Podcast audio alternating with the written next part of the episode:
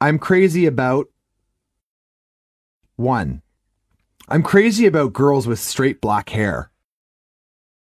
2. I'm crazy about traveling. Three. He's crazy about sailing.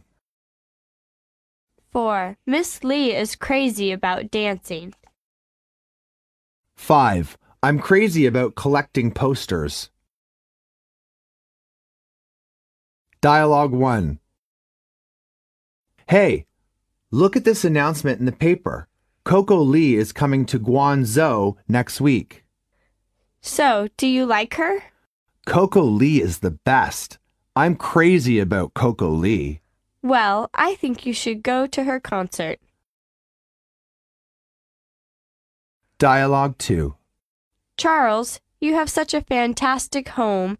Your decorations are wonderful. These paintings are especially good. Thanks, Dorothy. The artist is Gretchen Schmidt. I'm crazy about her paintings. I can see you have a good taste in art. I have had good teachers.